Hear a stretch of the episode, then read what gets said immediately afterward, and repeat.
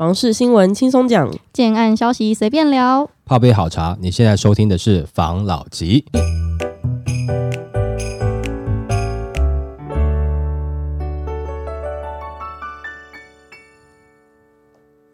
关心你的房事幸福，我是房老吉，我是大院子，我是茶汤会。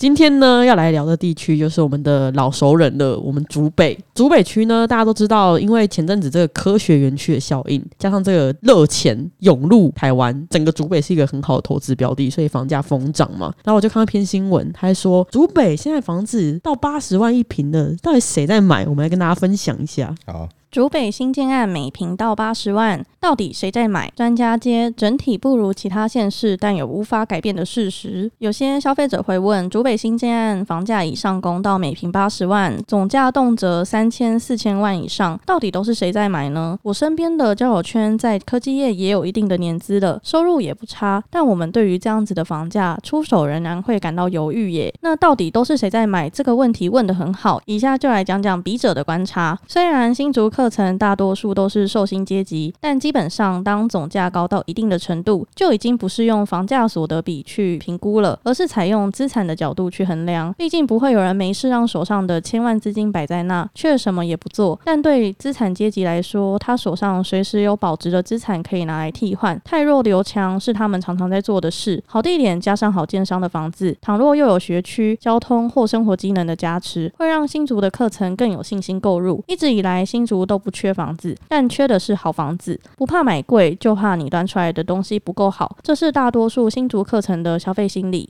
那回到前文，新竹听建案大多由资产阶级 buy in 来置产，尤其是在二零一九到二零二二，曾尝到房市暴涨甜头的人，他们更勇于增仓。房地产对他们来说，不仅是资金的避风港，更是保护伞。若你看到年轻人也很冲着买，那九十 percent 是对方后台硬，对方长辈也是把手上的资产转换拿去帮小孩买房，这个就不用列入参考了，免得人比人气死人。那当然，你说有没有可能之前卖？房赚钱都是他们运气好，那这次房价追得过高，最后被咬到了，也是有可能。但这也得等时间到了才知道谁赌赢谁赌输。大声嚷嚷并没有用，尊重市场。不过前面已经说过了，他们是用资产转换来购买，就算真的不幸买到赔钱货，也只是占到他们资产的一部分比例，并不会严重影响到他们的生活。所以旁人倒不需太为他们担心，他们自会有其他的资产收益把亏损 cover 回来的。跟你类梭哈的情况去购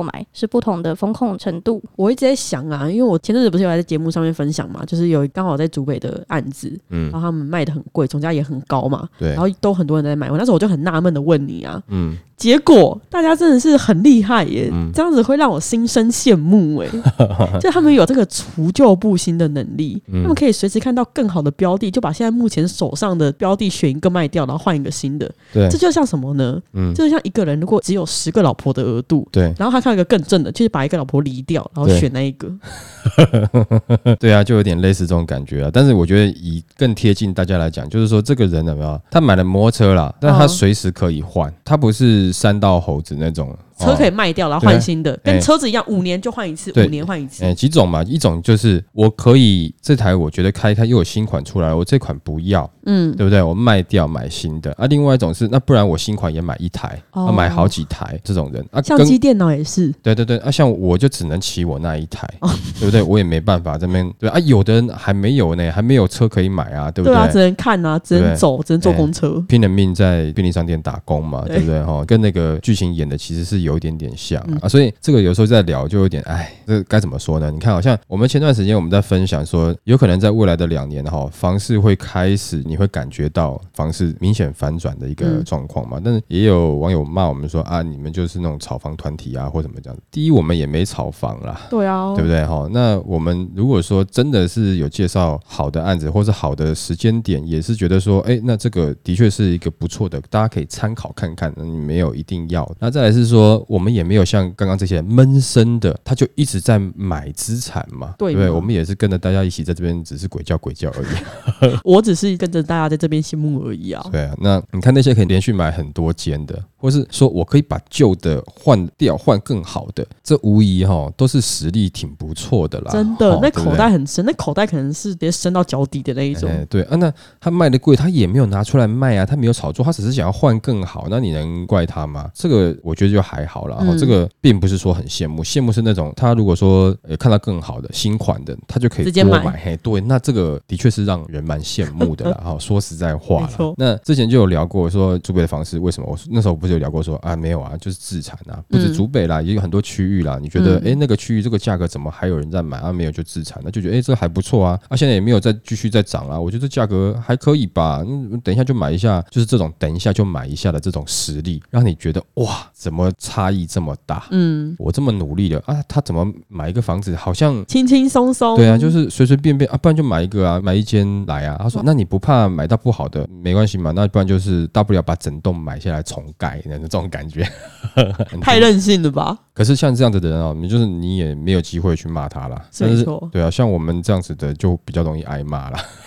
我们在那边讲的就很容易被骂，但是我们只是想要把这个实际状况分享出来，哎，大家可以听听看，注意一下市场的动态是怎么样。嗯，那的确像刚刚讲的状况啊，也不是说一般的自助客说你要不要追高，要不要打击他们。当然，你可能譬如说我把旧的卖掉，我换新的，就是你现在的法令也不一定打得到了。那你说那个有办法多买一间的这个族群里面哈，多买几斤硬币那个部分有没有？你可能打得到，会比较辛苦。对啊，但是真的真的很有的那种，你打它还真的不会痛。你真的觉得说啊，不管是囤房税啦，哈，这些东西你然后打它，它真的不会。会痛，真的，它一个包都比你的税还要贵。对呀、啊，真的，你见过那种就是可能才二十出头，你想说二十出头要讲话就是挺强势的。嗯，那、啊、你以为他大不了就开一个可能双 B 保时捷？没有啊，人家出来是法拉利啊。他那台法拉利是他用他零用钱买的，他不敢停回家里呀、啊。他家里他爸有买给他别的车，所以他法拉利他可能停在他朋友家啊，撞坏就撞坏，他也不会拿回家，也不会要修或干嘛的。这样子的实力，你到底要怎么去跟人家计较？那计较不来啊。二十、嗯、出头岁用自己零用钱买的，我还在背学贷嘞。没错，对，当然这个也。也许可能对你来讲说是极端的一种状况，但是我必须要讲，像这样子的一群人不是很少数啊。就当然他的确是比例上绝对是少数，但是比我们想象中的多啦。所以会不会有些人选择这不错的去自残？有可能，可能修车钱他就够签两户了。没错，那这个残忍的现实跟大家分享一下。OK，好，来下一则，能买尽早买，年轻人怨回房价未接不同乐。前辈叹，我当年也是买最贵。就有一个资深房仲在脸书分享，当前辈跟晚辈聊天时，普遍会苦口婆心的跟晚辈建议，若有存到钱且能力可负荷，就赶紧替自己买间房子吧，就算只是间小房子也好，至少有一个自己的窝。然后前辈就会讲述着当年自己也是这样子打拼上来，这些年房子带来的各种好处。但晚辈听前辈这样子说，大多会感到不以为然，给予的回馈更是：我也想买房啊，但是现在房价涨到那么高，是要怎么买？而且你们当年的房价那么便宜，现在房价位阶不一样了，不要在那边讲风凉话。前辈就会回应说：“但我当年买的时候也是买在当下最贵啊，房子买了后有涨幅都是后话了。”然后话题就此打住了。那这一个房仲呢，他就遥想十年前自己刚入房仲业，首购预算大多八百至一千万。当年大众共识的第一桶金是一百万，存到一百万再小挤一下，东凑西凑到一百五十万到两百万，就可以在新竹买间重划区加上屋林五年内的三房。但今日的一桶金可能得存到三百万才稍微有点分量。房价问题确实对台湾整体社会影响甚巨，但要卖方让利，卖方会觉得可以呀，你先叫其他人先让利，再来跟我说，不然我去买其他人的房子或土地也是很贵啊。那当大家都不让，市场需求又存在的时候，价格自然就会撑在那。买方怪屋主卖得很贵，屋主怪建商卖得很贵，建商怪地主卖得很贵，地主怪政府税负太重，政府回一句我已经尽力打房了，一切都是市场机制，我们尊重。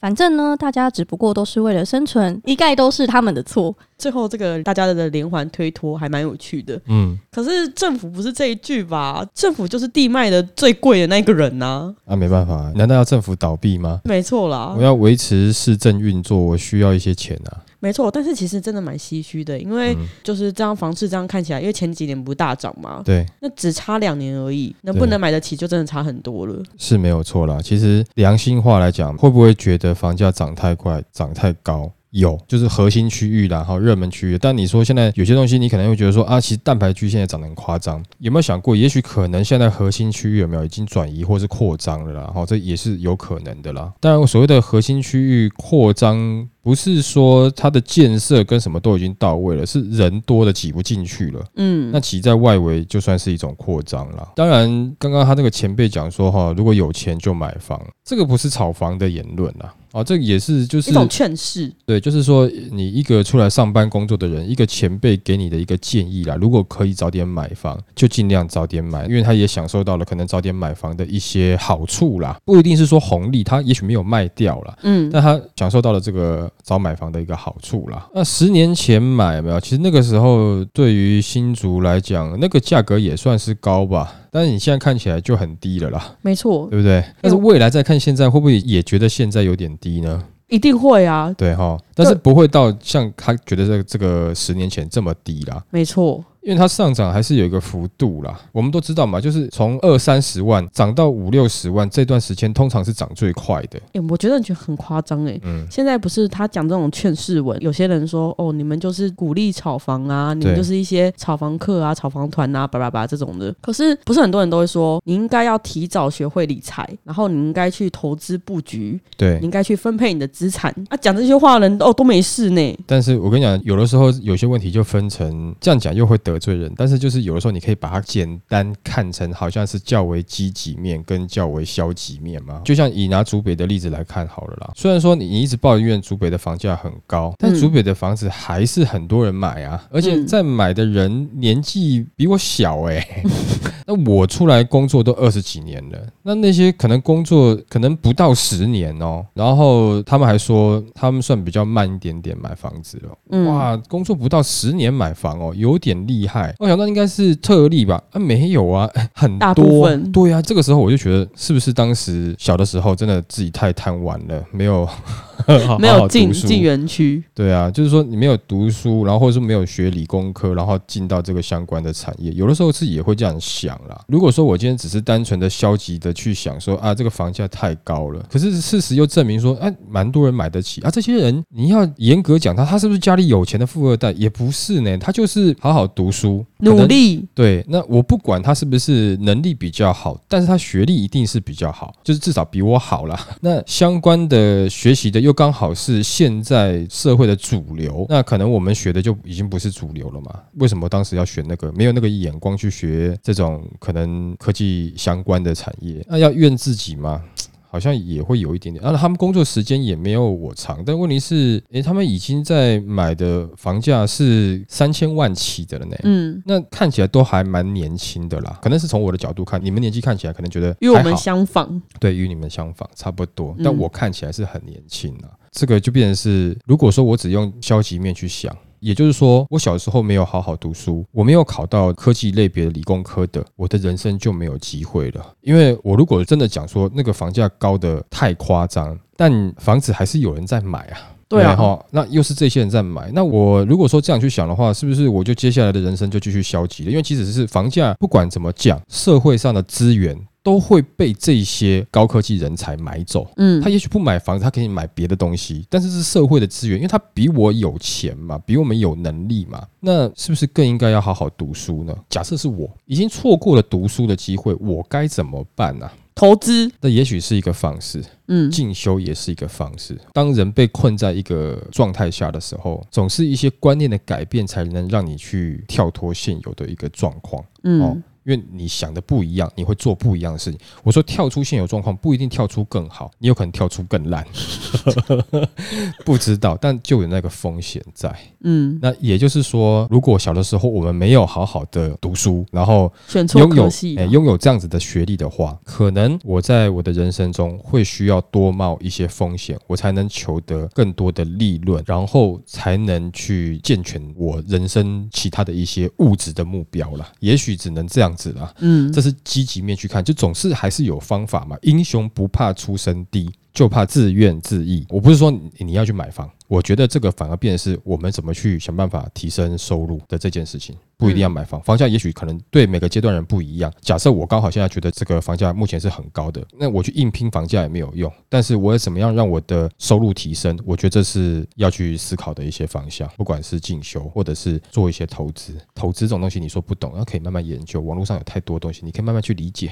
晚点学习也不嫌晚嘛。有的时候人家讲说，人生就是不停的学习嘛。没错，要开始。对了，你总是要开始，这跟减肥一样了。哎，对对，讲很容易啦，坚持下去很难啦。没错，对不对？好，这个给大家思考一下。这个也是我自己个人的无奈，被这个小自己十几岁的人，哇塞，这个吓到，真的是。嗯、OK，好，来下一则。打炒房削弱建商信心，台中地价连跌两季，建造量有感收敛。台中土地交易量明显萎缩，都市计划区内的住宅、商业用地价格甚至出现连两季下跌。专家认为，打炒房政策削弱建商猎地信心，若建商购地动能持续放缓，恐让房市现严重的供需失衡。那根据资料统计，台中市第二季土地交易情形，商业区土地从第一季每平均价四十七点七万元下滑至每平均价四十二点一万元，季减超过一成。住宅区土地上季单平均价约三十点五万元，本季则下滑零点七万元，季减约二 percent。那根据专家指出，在央行选择性信用管制下，以前买三块地的资金流，现在只能买一块，土地交易量可能已较全盛时期减少三分之二以上。根据某知名建设公司总经理认为，目前的土地交易情形暗示未来建商的推案。量会出现差不多幅度的萎缩，将衍生出供给不及之硬刚性需求的问题，也因此房价没有修正空间。对此，专家认为，现阶段建造量已经出现有感收敛，代表建商放缓推案节奏，即便取得建造后，也可能因应市场变化而申请延展开工。上半年台中市开工量虽较去年同期增加五百二十三户，年增三点四 percent，呈微幅上升。然推测下半年适逢总统大选。市场普遍观望，下半年即会出现开工量减情形，量缩格局底定。这样看下去，我觉得今年到总统大选前，真的是会有点怕哎。对了，但是主要这个也就是一个落后指标嘛。嗯，这个我们又是呼应到这一两个礼拜一直在讲的嘛。之前建商大家有在讲说，哦，那就先不要推那么多案嘛。哦，买地本来也减少了嘛。没错。事实上，这个东西其实在去年我们就提过了嘛。包含其实我们那时候去年也有讲，记不记得那个时候有人讲说，哦，这个商业不动产要大流行。嗯，我忘记是我们年初的时候讲还是去年讲，忘记了。我那时候。时候看法是觉得说应该不至于啦，不会。那现在看起来是不是有些人投资商用不动产现在是屌嘞嘛，对不对？对。现在呈现的结果的确，上半年没有多少的建商在买地。那到现在看起来，事实上统计出来是这样。但最近有没有一些建商去看地了？有啊，我们自己也知道嘛。可能死亡交叉之后，然后呢，包含有些建商哈，大型建商准备要在可能明年就要推出北中南的好几个案子嘛。这些大型建案光加起来可能就十几个的啦。以目前听到的啦，就大型建商的大型建案就十几个去了嘛。可能其他的建设公司也陆陆续续。觉得说是不是诶可以开始去看地了？以现在他的这统计数据来看，也只能说的确，今年上半年到目前为止没有太多的建商愿意买地。嗯，但从现在开始呢，是不是建商开始愿意看地了？好像是有哦，我还不是说买，看地。要先看啊，因为看地、买地到开工都需要一个时间，对，包含你取得建造这个时间就花很长了，所以看起来应该是会啦。嗯，那如果他们这个时候去看地的话，也许在土地的价格可以拿到比之前稍微感觉比较友善的价格啦，稍微哈，嗯，也让他们后续在取得建造以后推案的金额可能稍微比现在的金额稍微友善一点点。我不敢讲说他会可以。比低很多。但除非说你是到一些比较机器比较低的区域啦，不然的话你在核心区域，我觉得那个呈现出来的结果，我觉得你可能感觉感受不是那么大。这样子看起来，我们在年初讲的这个状况确实是发生了嘛？但是这也不是说多了不起啊，就是你对房地产了解够久的话，其实你大概也知道了。这个不是说什么神算多了不起，不是，是你久了你就知道，你 就看得出来。没错，对。但是现在就是因为他们买地到规划还需要一段时间嘛，对，所以市场上一定有一段时间是量不太够，对，没有错。那价格就会张就会叼住啊，对。这个也是我们之前在前面有讲的嘛，嗯，这一两个礼拜在讲东西，有些人会持反对意见，或是，但是我们也开放大家讨论啦。然后我们分享是说，以过往房地产经验看来，就是这个时候，如果说它真的是量缩的话，那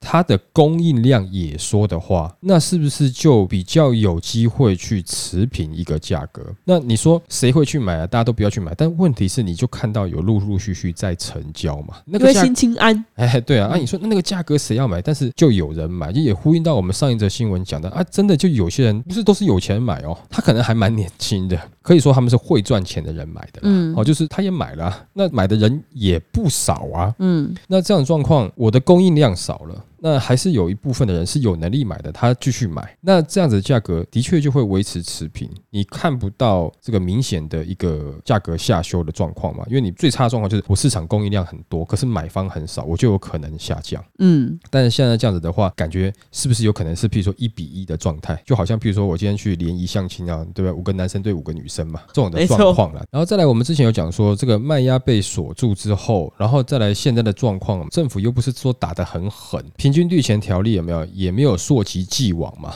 那之前的这些投资客也没有必要抛售嘛。那没有抛售，它就不会有一个降价的效应出来嘛。那降价效应没有出来，因为你要抛售，你要逃命，你才会要抛售降价嘛。你想赶快卖掉嘛。那没有，我不用逃啊。我不用逃的状况下，我多缴税，我我也只是多缴税的问题，但是我不用逃嘛，我不会被完全卡死嘛。这样的状况，你很难呈现说短时间的供应量暴增。价格下跌，但我不是说他愿意撑这个策略绝对是对的，不一定，他也许在后面会尝到恶果啊，你撑不下去了。但在对于我们一般其他要买房子的人来看，你市场没有这个抛售潮，没有价格下修的效应的话，价格就不会降啊。也就是说，投资客他也不一定有风险啊，就是说他不一定绝对保证他是优势。但是我自住买方，就是我还没有买房的，我想买的人，我看起来好像还是有点弱势啊。不过现在还是属于买方市场啦，哦，就是说还是买方比较有机会去议价的时间点啦。以现在状况，如果这一次真的价格 hold 住了，那之后的推案价格就会以目前的价格顺着推，嗯，等时间到，景气回来，那你觉得这个价格？会往上走还是会往下走，就有开放给大家猜啦，这个不一定啦，我们也只是讲一下这个可能过往的一个经验啦。OK，好，来下一则。全台预售屋过半涨到四字头，今年六月出现一波上车潮，总成交金额逾两千亿，创近年新高。这波房市多头又以过去房价低的双北以外涨幅大，尤其营建成本高涨，对房价地价较低的区域冲击更明显。在资产增值预期比价效应下，中南部预售屋仍吸引自用者及自残者进场。使房价涨幅远高于双北。虽然政府陆续祭出调控房市措施，不过预售屋价格上涨的情形并未停歇。根据实价登录统计，全台预售屋单价中位数今年六月正式站上每坪四十万元，相当于有超过一半的购屋者买到单价超过四字头的预售屋。而在二零二一年十一月时，单价中位数才站稳每坪三十万元，短短不到两年时间，单价涨了十万元。在平均地权条例实施前，六月预售市场出现一波上车潮，预售屋交易近一点三万件，创下十九个月来新高，而单价中位数每平四十点七万元，总价一千三百六十八万元，双双创下历史新高，也带动六月总成交金额逾两千亿元，更创下近年单月新高。政府近年陆续推出锁定预售市场炒作的各项措施，虽然让预售市场交易量降温，但房价缓步攀升。以总价来看，总价中位数。在二零二二年一月逾一千两百万元，今年四月更突破一千三百万元。而营建成本居高不下，加上建商持续缩小坪数规划，控制较合宜的总价带，单价飙升幅度比总价更为惊人。二零二一年十一月中位数站上每坪三十万元，二零二二年七月站上每坪三十五万元，今年六月首见四字头。这也显示着全台有一半的购屋者购买预售屋的单价在四字头以上。根据专家表示，这波多房市多头又以过去房价低的双北以外涨幅大，尤其营建成本高涨，对房价地价较低的区域冲击更明显。在资产增值预期比较效应下，中南部预售屋仍吸引自用者及自产者进场，使房价涨幅远高于双北。过去除了双北市和中南部精华地区之外，普遍二字头房价，偏远地区可见一字头房价。随着一二字头房价几乎消失，全台各都会区精华商圈以及具未来发展远景的新兴重划区的房价直创新高，三字头房价也在减少中，平价的购物选择越来越少。除了缩小坪数外，只能一直往都市外围的蛋白区甚至蛋壳区扩展。这个又回归到我们前几集有讨论到的时间点的问题了。你如果早两年买，今天买在蛋壳的你，可能可以买在蛋白，这就是很让人无奈啊。讲实在话了哈，是有点点没办法了。但是问题是，你在两年前买的话，其实你现在这个蛋白啊，也还在准备要发展中了。它也还是蛋壳，不能说蛋壳，就是它还是有一点点还没有发展好，跟可能很多人期待，就是我买了房子以后，这个环境很棒，是有一些差距啦。对啊，可是这个新闻我们也可以看到另一个面向，就大家都会讲现在房价太高，买不起房子嘛。对。确实是还有这种三字头的地方啊，就像你之前讲的，它没有那么理想，嗯、理想要离乡。对，哦、没有就是这样子啊。那、啊、便宜的你不要啊，哦、对不对？但是你要在黄金地段便宜啊，这个就是比较不现实啦。举个例子好了，因为我喜欢举那个林志玲做例子的话，你觉得林志玲会嫁给像我这种人吗？她当然嫁给那个嘛，又高又帅又有钱的嘛，嗯、怎么可能会嫁给我？没错。但是你偶尔会听到哇，哎，那个男的哈。他可能长得也不怎么样，然后呢，也没有特别会赚钱，但他娶到一个超级漂亮像名模的老婆，哎，那老婆愿意跟他吃苦。对啦，这是一段佳话，那是神仙侠侣这种感觉，你就是你会觉得他哇，这个好浪漫，是因为这个很难发生，就像是你们在看韩剧一样嘛，整天那个霸道总裁，霸道总裁哪有那样子啊？霸道总裁腰围都很粗的啦。没错，哎、欸，你刚才讲到林志玲，我突然想到一个很烂的歌，我搞不好林志炫会喜欢你啊。差太多，好不好？哦，你看嘛，就是在想象中的这个东西是很美好的，所以你才会觉得它浪漫嘛。霸道总裁他突然喜欢上一个灰姑娘，对对对对，朴实无华的女孩这样子嘛，哈，然后女孩突然就变成是飞上枝头做凤凰，哎，这个感觉好像蛮好，就是因为现实中它不太容易发生嘛，所以你才看起来觉得很爽，你会代入感嘛，对不对？那如果说影片拍的跟现实生活一样的话，你可能看起来就没那么有感觉啦。就譬如说，我实境秀，我去拍一个人上班一整天，你会让他拍一个第二季、第三季吗？不会啊，你一定会在当中设计很多梗嘛，不然你拍一个人上班要干嘛？又不是警卫，我在这边当警卫，然后看他上班是吗？这个很无聊嘛。嗯。所以其实现在还是有一些地方是大家能买的，但你不要。我觉得其实可以去看，但是你看的话，你必须心里面要知道，就是说我们不要用结婚来讲好了，觉得这样的有点造成对立或是比较歧视的这种言论。那我们就也许举例不当，那我们换一下，举例啊，买车子好了。嗯，我现在我还买不起，就我个人自身的条件，我还买不起名车，我就先买普通车嘛。我也知道，可能普通的车子就是有些问题，它便宜啊，保养也便宜啊，哦，又省油啊。真的开坏了，你丢掉也不会很难过嘛。你甚至连保险你都是保那最便宜的，第三责任险保一保。一般的，你也不会去多做什么嘛。那你看有钱人他开那种名车，买起来又贵，保养又贵，又很吃油，完全不省油，开那个跟什么一样，对？但你有钱，你还是想开。嗯，那你有钱想开的时候，你会不会在意那些油钱？不会吗？你怎么会在意？你在意的话，你就不要买啊。就像前段时间，你有看到我们周边有一些人嘛，这边买 G 卡，嗯，宾士的那台喷油车啊。但是你在跟他们讲说这个车很耗油哎、欸，保养很贵，他没在管那个。对，坐起来哎、欸，那个腿丢在那边很不舒服。他说哇，你懂什么？你买这个车真的就是开那个秀感的，哎呀，身份地位就是它不一样了。嗯，那你也会不一样嘛？你在人生一开始的时候，你就想要开 G 卡，你怎么不先从玉龙福特先开启？人生慢慢进步嘛。那你在那边跟我讲说，可能完全没有房子给你买，不至于啦。你要的地方房价很高，我知道你要的法拉利啊这些，我知道它很贵嘛。那你先不要买这种嘛。嗯，那你先买那种国产抛起来比较慢的嘛。没错，不然它房子到时候前阵子喷涨嘛。对，以长期来看就是缓涨了。对，到时候可能就跟之前讲的百万名车不是名车了，以后这种几千万房子可能也不是贵的了。有可能、啊，对不对？嘿，对了，那是在未来嘛。但我意思说，你至少自己有先自己的一台车，也许假设，因为它可以帮助你的交通方便啊，对不对？哈，对，赚钱工作嘛。那同样的房子，你先买一个，就是可能你在生活上没有那么方便，不是说一下楼就是 Seven，或是走出去就是卖场，或是百货公司这种，地下室就是捷运这种，你先不要买这种嘛。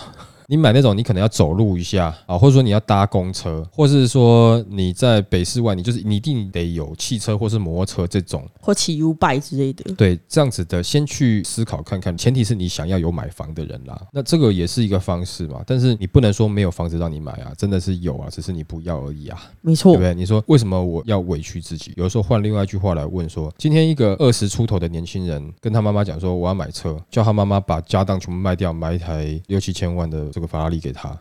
你觉得这个是对的吗？他妈搞不好跟他讲说：“你现在这个年纪，你买的什么车啊？你要的话，你自己去赚嘛，对不对？我先给你一台二手的国产车就不错了吧？嗯，是不是这样想呢？也许中古的区域稍微偏一点的，这个是可以考虑啦，不是说不能考虑啦。听起来好像是有点偏激，但不是，我们只是为了举例啦。那你说觉得房价高不高？我们也是希望房价不要一直这样夸张的高下去啦。你薪资的水平至少还要追上一点点比较好啦。好吧？那今天我们就分享到这边喽。好好，谢谢大家收听这一集的。房老吉，拜。